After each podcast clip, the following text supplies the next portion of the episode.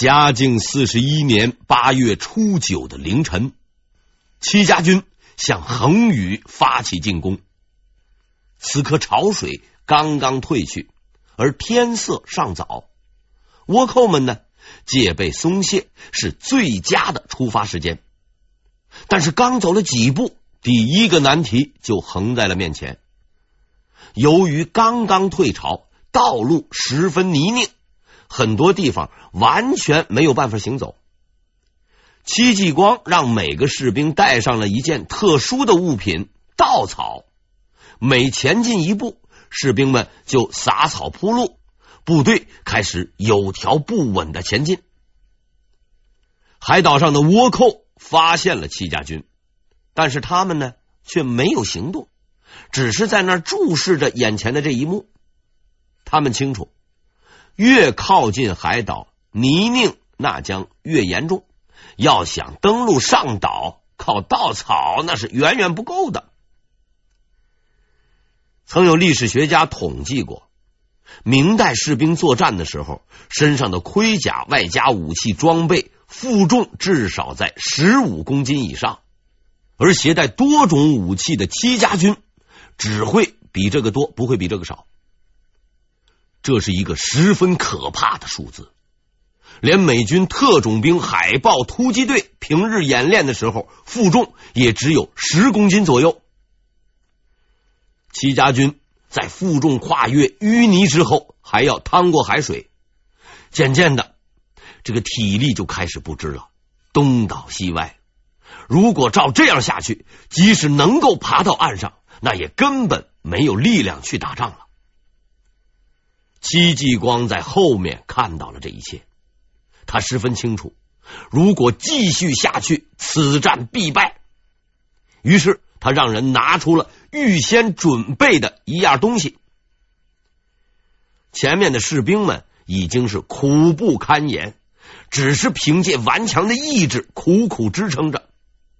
就在这个时候，他们听到了一阵激越的鼓声。士兵们回过头来，看到了这样一幕场景：戚继光独自屹立在那里，奋力的击打着战鼓。事到如今，已经没有任何办法了。这是戚继光能提供的唯一的帮助。于是，在这个即将破晓的黎明。孤独而清越的鼓声回荡在天地之间，回荡在每一个人的心中。片刻沉默之后，在鼓声的伴随下，明军支撑着疲倦的身体，向前方的小岛继续前进，凭借着顽强的意志以及必胜的信念，因为那本就是属于他们的土地。倭寇们慌乱了，他们亲眼看见了奇迹的发生。这支疲惫不堪的军队忽然重新奋起，征服了泥沼和海水，一步一步的向自己走来。被巨大恐惧笼罩的倭寇立刻开始整队，集中全部兵力在海边列阵，等待明军上岸以后，趁他们立足未稳，发动攻击，将他们赶下海去。倭寇们再次低估了对手的实力，做出了错误的判断。明军登岸以后，并没有如倭寇所料啊，直接发起进攻，而是干嘛呢？而是坚守原地，直到剩下的同伴赶到，排出那个特别的阵型后，才开始继续前进。这时候，倭寇们才如梦初醒，但是为时已晚。自鸳鸯阵成型的那一刻起，他们的失败就已经注定。在比他们更为勇猛的明军和威力强大的鸳鸯阵面前，失败是他们的唯一结局。很快，战斗就演变成了游戏。倭寇全线溃败，明军则变化为三才阵和五行阵，四处追赶逃窜的倭寇。岛上的千余名倭寇，要么被杀，要么自杀，要么淹死或被俘，总之无一幸免。横宇之战就此结束。三个时辰之内，明军全歼岛上倭寇，并解救出被掳妇孺八百余人。戚家军的伤亡共计十三人。在这场意志的较量中，戚继光和他的军队成为了当之无愧的强者。战斗胜利了，用尽最后一分气力的明军再也支撑不住了，纷纷躺倒在地，动弹不得。寂静笼罩着战后的恒宇。戚继光沉默的看着眼前的这一幕，他知道这是胜利的宁静，是无声的凯歌。于是，一声高昂的吟唱就此响起：“万人一心兮，泰山可撼；惟忠与义兮，气冲斗牛。诸将亲我兮，胜如父母；干犯军法兮，身不自由。”号令明兮，赏罚信；赴水火兮，敢停留。上报天子兮，下救黔首。杀尽倭寇兮，觅个封侯。这就是千古传颂的凯歌，青史流转，余音不绝。恒宇之战的真正意义在于杀鸡给猴看。此战之后，福建各地的倭寇是闻风丧胆，再也不敢嚣张放肆。戚继光呢，趁胜追击，先后在启甸、牛田、林敦大破倭寇，共歼敌五千多人，形势一片大好。但是这个时候，麻烦来了。嘉靖四十一年十一月，胡宗宪被削去官职，逮捕入京。权倾东南的胡宗宪之所以落得这个结果，起因还是告状。不久之前，南京户科给事中陆凤仪弹劾他十大罪状。包括投靠严嵩、贪污腐化、谎报军功以及个人生活作风问题等等等等。一直以来，告胡宗宪的人总是络绎不绝，这并不奇怪。任谁坐在他那个位置上，都得被人告死。但是过去的几年中，从来没有人能奈何得了他，因为胡宗宪聪明机灵，会搞关系，还有皇帝的庇佑。所以总是平安无事，涉险过关。但是树大招风啊，日复一日，年复一年，总被人吊起来当靶子，轮番的攻打。皮肉就是再厚实，那也是抵挡不住的。慢慢的，皇帝也不待见他了。加上陆凤仪所说的那些，也并非都是虚构。这位仁兄确实投靠奸党，好大喜功，身边的女人众多。生活作风上很成问题，于是日积月累，压垮骆驼的最后一根稻草终于落了下来。皇帝彻底失去了对胡宗宪的信任，他被革职查问，关入监狱。这一回，别说白鹿，就算是白老虎、白豹子一块儿出来，也回天无力了。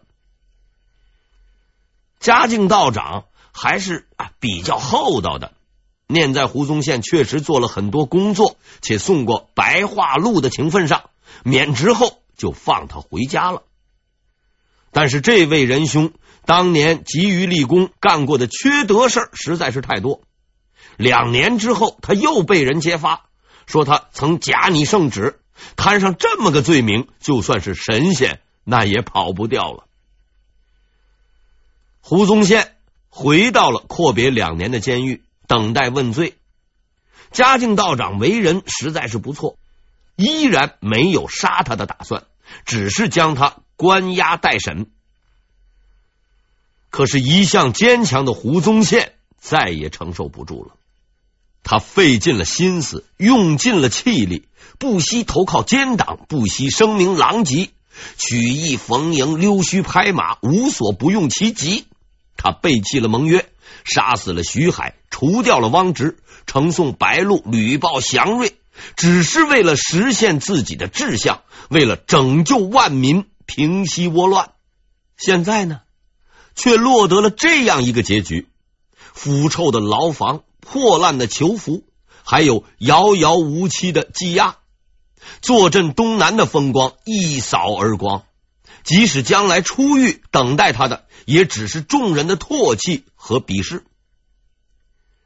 骄傲的胡宗宪是无法忍受这些的，他宁可舍弃生命，也不愿再牺牲尊严。不久之后的一个深夜。五十四岁的胡宗宪选择了自杀，在牢中结束了自己的生命。临死前，胡宗宪写下了人生最后时刻的愤怒与不平：“宝剑埋冤狱，忠魂绕白云。”从徽州到大同，再从大同到浙江。从一个小小的御史到东南数省的总督，再到阶下囚，胡宗宪把他的毕生精力都奉献给了理想，却落了个如此的下场，可惜可叹呐。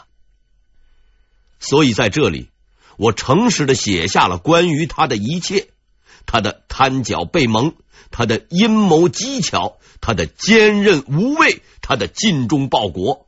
他所有的好与坏、是与非，我相信历史终将给予他一个公正的评价。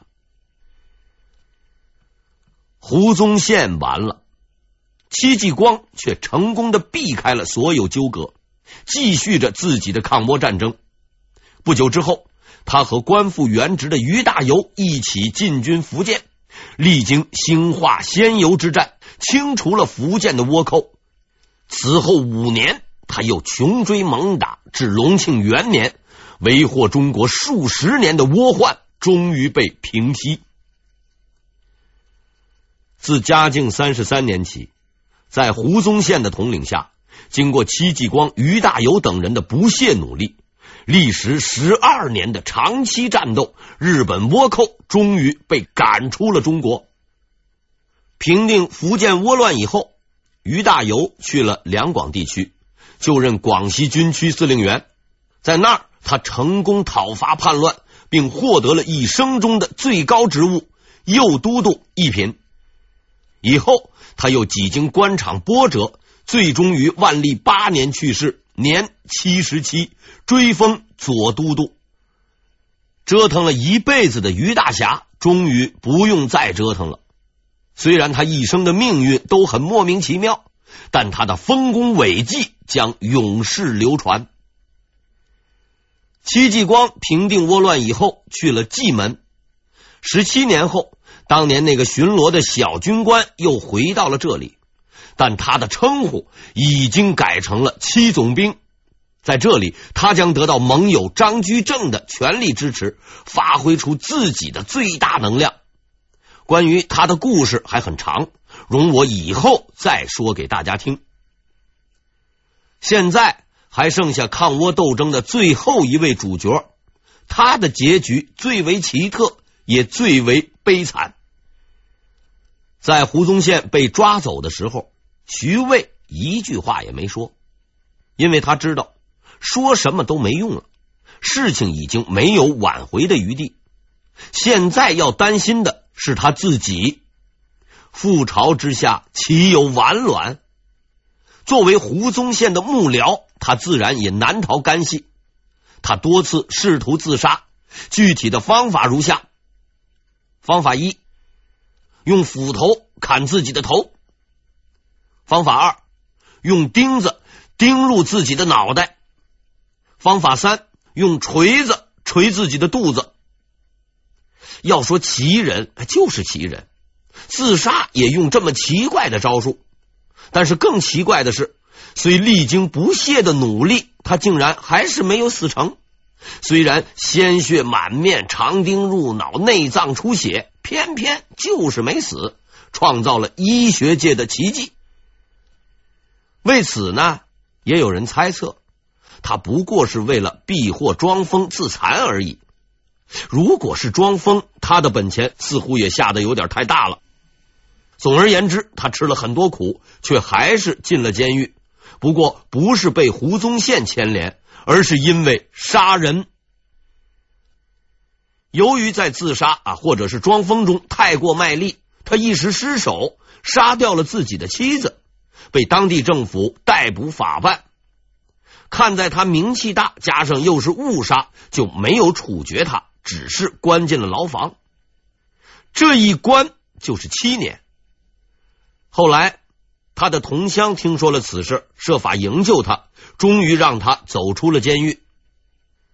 此时已是隆庆年间，天下已然大变，物是人非。五十多岁、历尽沧桑的徐渭，看上去似乎比七十岁的老头还要苍老。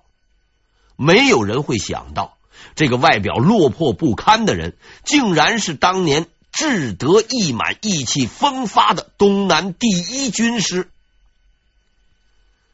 万历二十一年（一五九三年）正月，贫病交加、无人理会的徐渭，在一所破房子之中，带着满腔的悲愤，静悄悄的离开了人世，年七十三岁。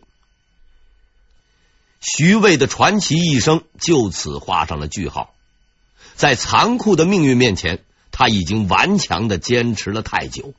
他所有的一切都将被载入史册，因为绝顶的才学机智和那些不朽的功勋。在这些年中，内阁大学士徐阶不断的升官，不断的受到封赏，以至于他曾一度以为自己已经获得了嘉靖的全部信任。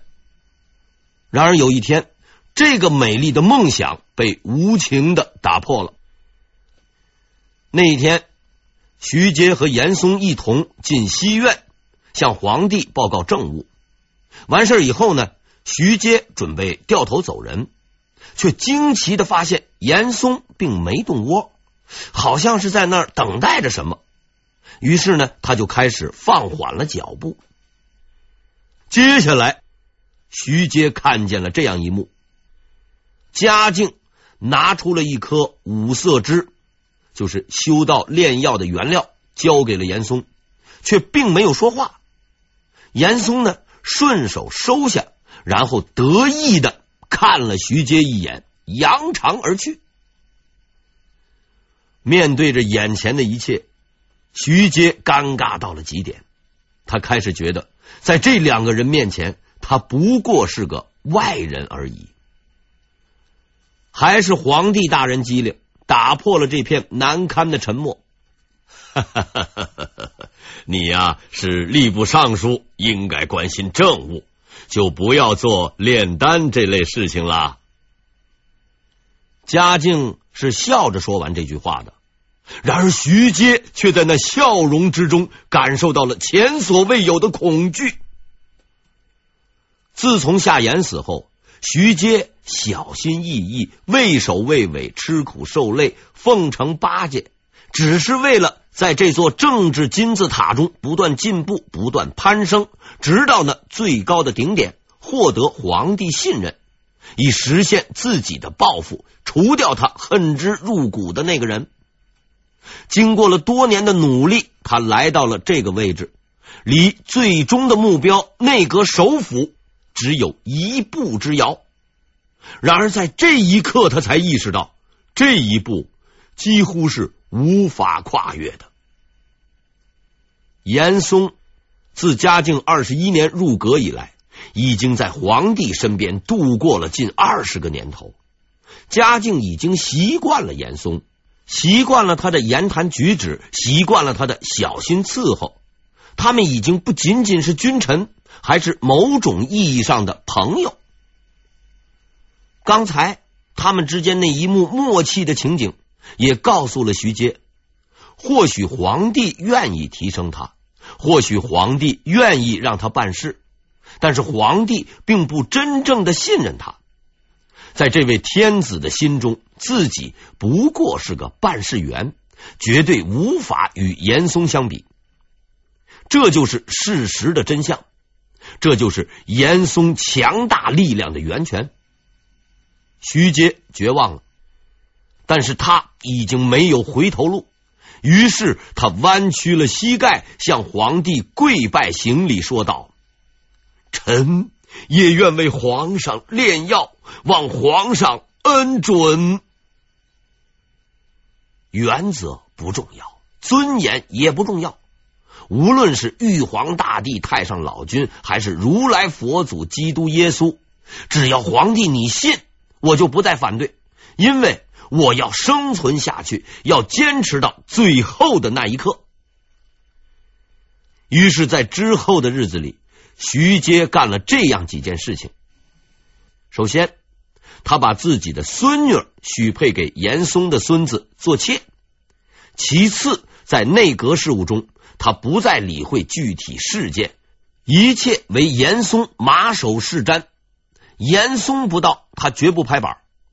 最后，他还舍弃了自己的上海户口，借躲避倭寇之名，把户籍转到了江西，就此成了严嵩的老乡。严嵩绝不是一个容易相信他人的人，特别是徐阶这种有前科的家伙。但是这几招实在是太狠，加上几年的观察，他发现徐阶确实没有任何异动。于是有生以来，他第一次开始放松警惕。嘉靖三十七年三月，发生了一件不同寻常的事情：给事中吴石来、刑部主事董传策、张冲三人上书，弹劾严嵩奸贪误国。在明代啊，弹劾那是家常便饭，也没有什么好奇怪的。但是问题在于，事情并没有看上去的那么简单。